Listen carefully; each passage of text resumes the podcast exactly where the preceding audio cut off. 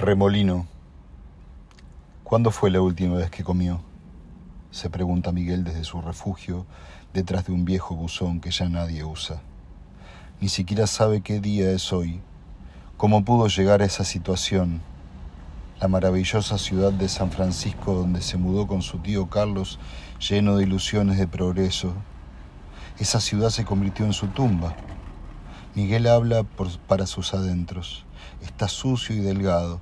Sus brazos tienen lesiones en los pliegues del codo, purulentas, sangrantes. En esos breves instantes de lucidez, entre el final de los efectos de una dosis y la aplicación de una nueva, que se procurará a como dé lugar, porque es eso, o la muerte, o las dos. Tiene flashbacks de lo que fue su vida antes del presente. Recuerda a una compañera, Maggie, una hija pequeña, Lucy. Un trabajo en una estación de servicio, recuerda una hipoteca, un auto, un buen pasar. También revive momentos confusos, gritos, peleas, un portazo y un adiós. La soledad, las cuentas que no se pueden pagar, el desalojo y la calle, el frío, un vacío en el estómago, un dolor, hambre. Recuerda la primera vez que caga en la calle con vergüenza y sin papel higiénico la insoportable picazón en el culo hasta que se entera de que el papel de diario es mejor que nada. Vuelven las imágenes como fuertes bofetadas, los ruegos a los transeúntes por dinero o por comida, y las caras de desprecio o aquellos que simplemente pasan de largo como si fuese invisible. Los que se alejan por su olor y su aspecto. El pasado y el presente se mezclan un día alguien le da algo que calma su dolor. Es más, le causa placer. Un día no le, no le da más. Para que le siga dando tiene que vender. Lucy, cree que se llamaba su hija. Lucy. Todo es un remolino en su mente. Está llorando. Pero ya no. Ya vuelve la calma y el sosiego. En forma de un pinchazo y un calor que sube por el brazo hasta la cabeza. ¡Qué sed! Todo se suaviza. Su mamá lo abraza y lo tranquiliza en un suburbio del DF. Le dice que todo va a ir bien algún día cuando vaya con su tío a San Francisco en busca de una vida mejor.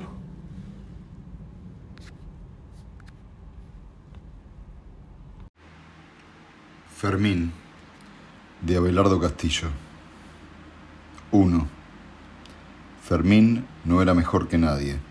Al contrario, tal vez fuera peor que muchos. No necesitaba estar muy borracho para romperle las costillas a su mujer y prefería ir a gastarse la plata en el quilombo en vez de comprarle alpargatas al chico. Era sucio, pendenciero y analfabeto. Opinaba que no se precisaba ir al colegio para aprender a juntar fruta. Sí, Indudablemente Fermín no era una excepción en los montes del francés. Según contaban los juntadores, debía una muerte. Había sido en Santa Lucía, en un baile. Al otro le decían el chileno. Fermín, en pedo, le manoseó a la mujer y el chileno, cuando quiso echar mano, ya tenía medio metro de tripa por el piso. Claro, esa no era la única historia fea que corría por los montes. Varios había con asuntos parecidos. Por eso, cuando para las elecciones vino ese político y gritó, ustedes los trabajadores son la esperanza de la patria porque en ustedes todo es puro, auténtico, porque ustedes todavía no están corrompidos, Fermín no pudo reprimir una sonrisita maliciosa. Y no solo a él le dio risa. Ni en las casas me piropean tanto, comentó bajito. Y era cierto, en su casa también sospechaban que Fermín no era, del todo, un varón ejemplar. Borracho, putañero, eso sí le decían. El día menos pensado me lo agarro a mi hijo y no ves y no le ves más el pelo. Eso sí le decían. Eso sí que sonaba auténtico. Pero la Paula no era capaz de irse. ¿Por qué se iba a ir si el Fermín la quería? Además, unos cuantos garrotazos por el lomo y la mujer se calma. Desde que había hablado el político, sin embargo, Fermín no les pegaba, ni a la Paula ni al malandrín de su hijo. A fin de cuentas, cosas que dijo ese hombre no daban risa, sobre todo cuando Cardoso, el más chico medio, le provocó, sobre todo cuando Cardoso, el más chico medio, lo provocó y él, de ahí nomás de la tribuna, vea, le dijo, eso no es ser guapo, amigo. Seguro que si el francés los grita no hacen la pata ancha. Y que la hombría se le despertaba en casa con la mujer. Esa parte le había gustado porque no era del discurso. Le había gustado que dijera pata ancha. Y además tenía razón. Claro que en todo no tenía razón. A veces es un desahogo dar vuelta a la mesa de una patada o reventar un plato contra la pared. El siete y medio también es un desahogo, porque a Fermín, como a cualquiera, le gusta el siete y medio. De noche, en el almacén del Zarateño, se armaban lindas tenidas.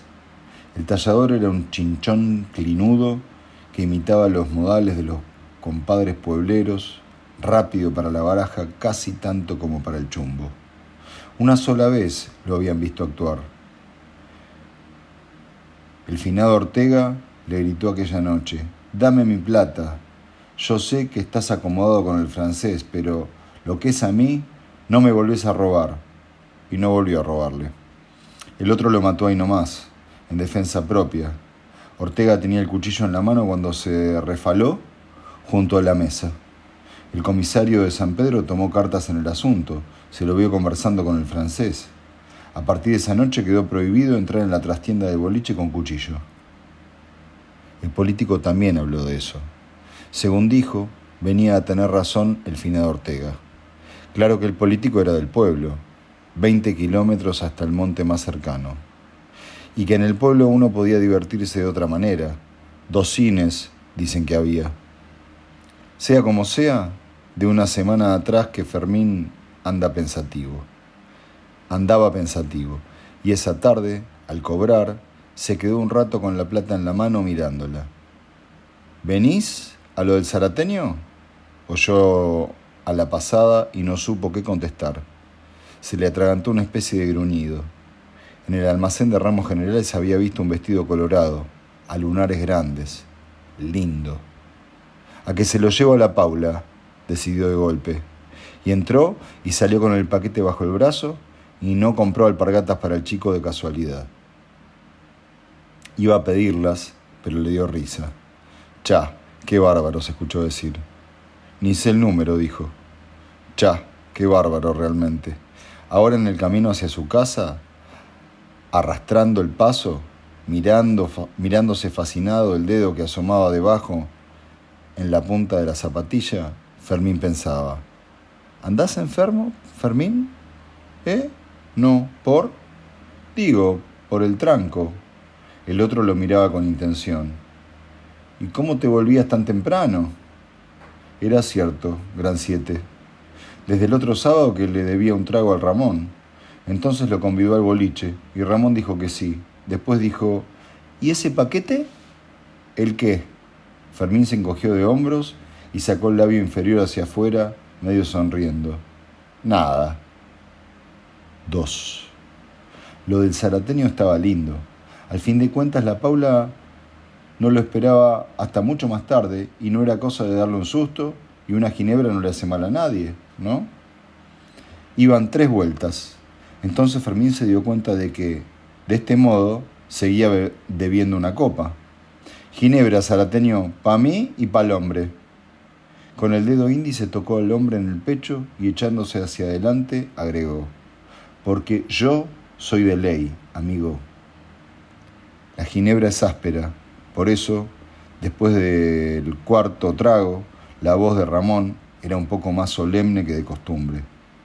Yo también soy de ley, Fermín. A ver, patrón, dos ginebras. Está bien, hermano, los dos somos de ley, pero la próxima yo pago y quedamos hechos. Está bien. Fermín tenía los ojos clavados en la cortina de la trastienda Vio enseguida cuando los hermanos Peralta salieron del interior. Eso significaba dos sitios. ¿Probamos? Probemos. Tres. Al siete y medio, pago. La mano del tallador, morena y flaca, con una uña agresivamente larga en el meñique, levantó de la mesa los mugrientos pesos que se apelotonaban junto a los naipes. Se le achicaron, amarillos, los ojitos a Fermín. Ya hacía rato que el aire estaba caliente bajo la lámpara, espeso de humo y de ginebra. Fermín agachó la cabeza. Después, mirando al morocho por entre las cejas, preguntó pausadamente. ¿Qué era lo que decía Ortega? En la mesa hubo como un sacudón.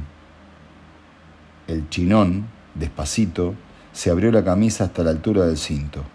Luego, también despacito, comenzó a pasarse un pañuelo por el pecho sudoroso. Junto al ombligo, ingenuamente, asonaba la culata del Smith Wesson. ¿Andás con ganas de ir a preguntárselo? El morocho era filoso. Fermín sintió que la cara le ardía como si le hubieran pegado un tajo. Miró alrededor. Los hombres, Ramón también, rehuyeron sus ojos. A todos los había cacheteado la fanfarronada del moreno. Está bien, murmuró Fermín. Está bien, me vuelvo a casa. ¿Vos, Ramón, venís? No, mejor quédate. Todavía no te robaron todo.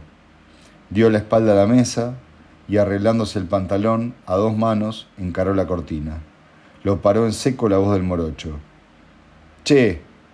Fermín se dio vuelta como tiro, buscando en la cintura el cuchillo que no tenía.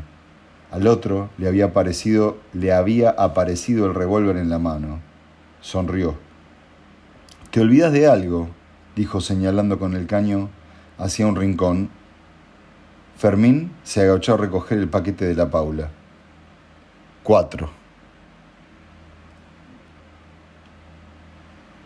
Me han basureado, gran puta, el político de mierda ese tenía razón. Somos guapos en las casas, nos roban la plata y estamos contentos. Fermín estaba parado en la puerta del prostíbulo. Llamó de nuevo. Che, ¿Te crees que nosotras no dormimos? La voz opaca de doña María precedió a su rostro, hinchado. Asomó detrás de la puerta a medio abrir. ¿A quién buscas? A la pueblera. No se puede, ya no atiende. Está acostada. Mejor si está acostada. La mujer frunció la boca, dubitativa. Luego, repentinamente, desconfiada, preguntó: ¿Traes plata? No. Ah, no, mijito. A esta hora y con libreta no. Fermín puso el pie antes de que la puerta se cerrara. Oí, traigo esto. Si te va apretado, lo cambias mañana. Y le calzó el paquete.